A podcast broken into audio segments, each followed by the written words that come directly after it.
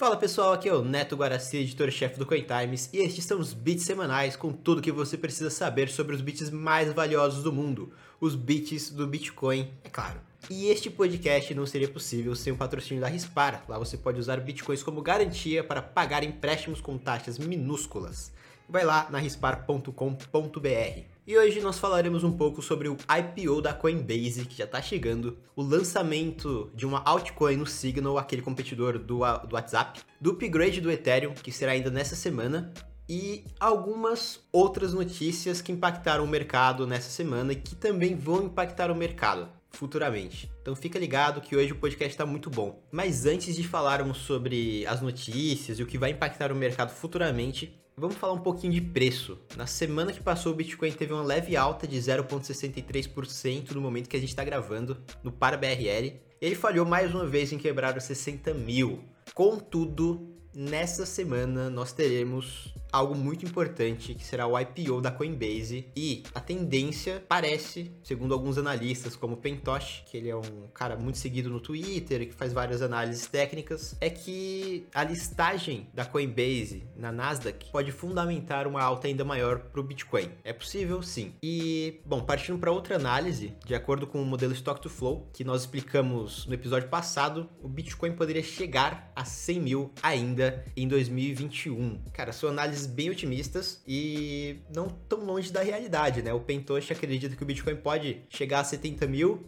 e o Plan B do modelo Stock to Flow, que o Bitcoin pode chegar a 100 mil, nada muito longe da realidade. É, o Bitcoin está perto dos 60 mil, pode quebrar esses 60 mil e disparar. Não, não vejo impossibilidades. Em relação às notícias dessa semana, nós tivemos a confirmação de que a Mobile Coin será integrada no Signal, aquele mensageiro que compete com o WhatsApp, oferece criptografia e um projeto open source. Contudo, o pessoal da comunidade de Bitcoin, de Monero e de outras criptomoedas encontrou diversas bandeiras vermelhas nesse projeto. Uma delas é que o projeto é pré-minerado, ou seja, algumas moedas já foram distribuídas por os, os criadores do projeto. Ele foi baseado no Monero, mas ele indica que foi baseado no protocolo CryptoNote, simplesmente para não citar a moeda concorrente. E no próprio site, ele afirma que a moeda não deve ser utilizada em algumas jurisdições, que vai totalmente contra o espírito das criptomoedas. E, enfim, os donos ficarão com, com boa parte das moedas, que é horrível para os traders, porque a qualquer momento, ah, não sei, o dono precisou gastar 50% de todo o estoque da moeda e vai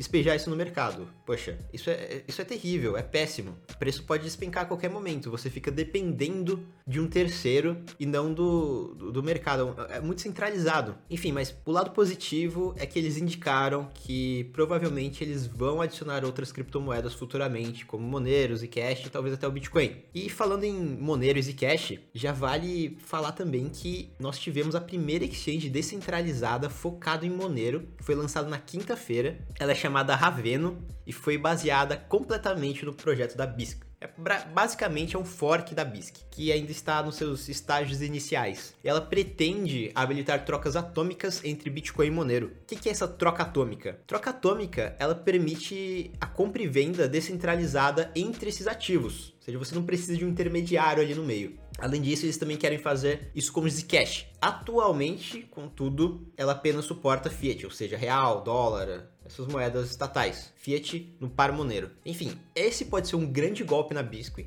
que é uma exchange descentralizada, descentralizada já muito famosa. Por quê? Porque os maiores pares de negociação da Biscoin são em Monero. Então, se a comunidade do Monero cria uma exchange descentralizada própria, a Biscoin pode sofrer também, o projeto da Biscoin pode sofrer. Enfim, mais competição, isso é melhor para quem compra e vende criptomoedas. Bom, por último, uma notícia que saiu nessa semana é que o Shark Tank, Mr. Wonderful, um Shark Tank dos Estados Unidos, ele, ele é muito famoso e ele disse que ele só compraria bitcoins limpos. O que, que são esses bitcoins limpos? São bitcoins que não foram minerados na China e foram minerados por matrizes energéticas limpas, como solar, energia eólica e hidráulica. Enfim, esse é um tópico muito interessante e que a todo momento sai na mídia como um ponto negativo do Bitcoin. E é por isso que a gente vai tocar nesse tópico hoje no momento Hodler. E agora chegou a hora do momento Hodler, uma explicação do porquê você deveria guardar Bitcoin com análises ou pesquisas interessantes na área.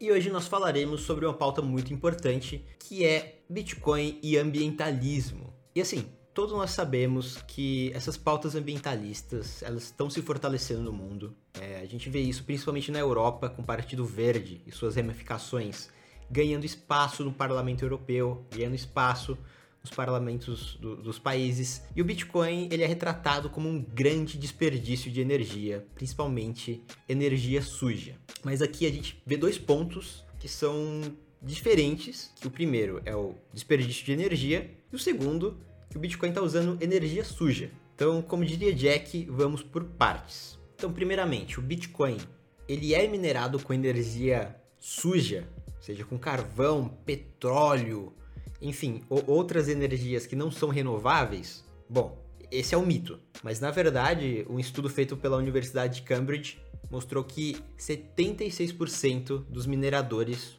usam energias renováveis. Um outro estudo, dessa vez do Deutsche Bank, reportou que 78% da energia do BTC vem de renováveis. Ou seja, é um mito, é uma mentira.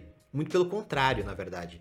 O Bitcoin ele ajuda essas energias renováveis, porque ele aumenta a demanda por elas. Isso não, foi, não sou eu que estou falando, mas é o Bill Tai, da mineradora canadense Hut 8. Ele disse que essas fontes de energia mais eficientes são boas para os mineradores de Bitcoin, principalmente os mineradores que pensam a longo prazo.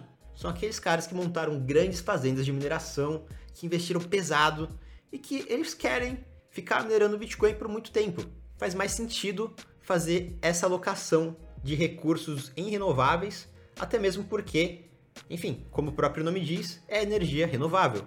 E o custo, e o custo dela é, vai diminuindo ao longo do tempo, né? Se você for diluindo o que você gasta. Então é muito melhor para os mineradores de Bitcoin e também para essa indústria de, de energias renováveis que o Bitcoin exista, na verdade. Ok, então é, esse mito da mineração suja já caiu por terra. E quanto ao desperdício de energia? Bom, aí a gente entra num tema que é muito complexo. Por quê? Poxa, será que assistir Big Brother é um desperdício de energia? E, e os tweets do Samidana? Então nós entramos aqui em uma discussão que é moral, que é o que é desperdício ou não. E eu acho que essa discussão moral é meio infrutífera. Por isso, eu vou deixar aqui a ideia, vou deixar aqui uma ideia para você ficar pensando nessa semana. Bom, essa ideia é o seguinte: é, o nosso sistema atual ele é inflacionário, ou seja, você é incentivado a consumir para gerar mais impostos e lucros para as empresas. Essa política monetária inflacionária ela é praticada por praticamente por todos os bancos centrais ao redor do mundo, porque a ideia deles é estimular o consumo por meio da inflação e taxas de juros muitas vezes abaixo do que deveriam ser. Ou seja, eles querem que você consuma. Mas e se não precisasse ser dessa forma? E se as pessoas, em vez de gastarem, tivessem um incentivo para poupar e investir realmente em coisas que geram valor a longo prazo? Será que o nosso consumo não seria menor e a nossa pegada de carbono desaceleraria? O Bitcoin, ele dá esses incentivos. Ele tem uma emissão limite de 21 milhões, aproximadamente, e seu sistema gera novas moedas, mas as pessoas são incentivadas a poupar. Então, será que os assassinos do meio ambiente não são as pessoas sentadas no Banco Central? Bom, fica aí para você pensar. É, deixe seus pensamentos nos comentários. Bom, e se você quer ajudar a salvar o meio ambiente, então não gaste seus bitcoins. É muito melhor e mais barato e inteligente pegar empréstimos com garantia na rispar.com.br. Lá você pode manter seus bitcoins, aproveitar esse ciclo de alta e ao mesmo tempo receber a moeda estatal, o real, para gastar por aí com taxas de juros menores que as dos bancos tradicionais. Poxa, bem legal essa iniciativa da Rispar. Então passa lá na rispar.com.br e também ajude a salvar o meio ambiente. E agora chegamos no momento da agenda semanal, que nós falamos sobre o que, que vai acontecer na próxima semana para você ficar de olho e não perder os pumps e dumps do mercado. Bom, no dia 14 de abril nós teremos o lançamento da Coinbase na Nasdaq. É, esse lançamento ele já é muito esperado pelo mercado e é importante que você fique de olho, porque esse vai ser um evento que vai ditar basicamente o preço do BNB, da Binance, do Crypto.com e de outros tokens de exchanges. E no final, em última instância, esse IPO ele vai mostrar o interesse dos investidores no mercado de criptoativos, porque a Coinbase é a maior corretora de bitcoins dos Estados Unidos. E nessa semana, eles revelaram que as receitas no primeiro trimestre subiram 11% e o volume de trading subiu 300%.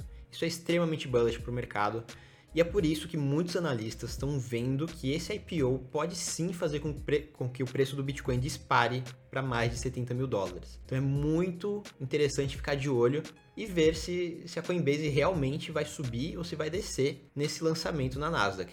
Bom, no dia 14 nós também teremos o upgrade do Ethereum, o upgrade chamado Berlin. Enfim, esse Berlim ele já traz algumas otimizações na máquina virtual do Ethereum e melhorias no custo de gás para algumas transações. E é bom deixar claro que esse não é o Upgrade London. O Upgrade London modificará completamente as taxas e economia do Ethereum, tornando inclusive deflacionário, provavelmente. O London ele está marcado para julho, então é bom diferenciar isso daí. Bom, e agora chegou o momento da sugestão cultural. E como sugestão cultural, eu vou deixar o livro Como o Governo Destruiu Nosso Dinheiro, de Murray Rothbard. É um ótimo livro para entender e estudar a história do dinheiro e como ele foi piorando ao longo dos anos com as intervenções cada vez mais indecentes dos bancos centrais. Enfim, é um livro fácil de ler, ele é pequenininho, acho que em uma semana você consegue ler muito tranquilamente e te dá uma noção do que aconteceu com o dinheiro que querendo ou não, faz parte da nossa vida, faz, é uma parte essencial da nossa vida. Então, esse livro ele está disponível de graça no Instituto Mises e no Instituto Rothbard, então não tem desculpa para não ler. E com essa recomendação nós fechamos os bits semanais. Mais uma vez, agradeço a Rispar por patrocinar esse podcast e continue confiando, continue rodando e to the moon!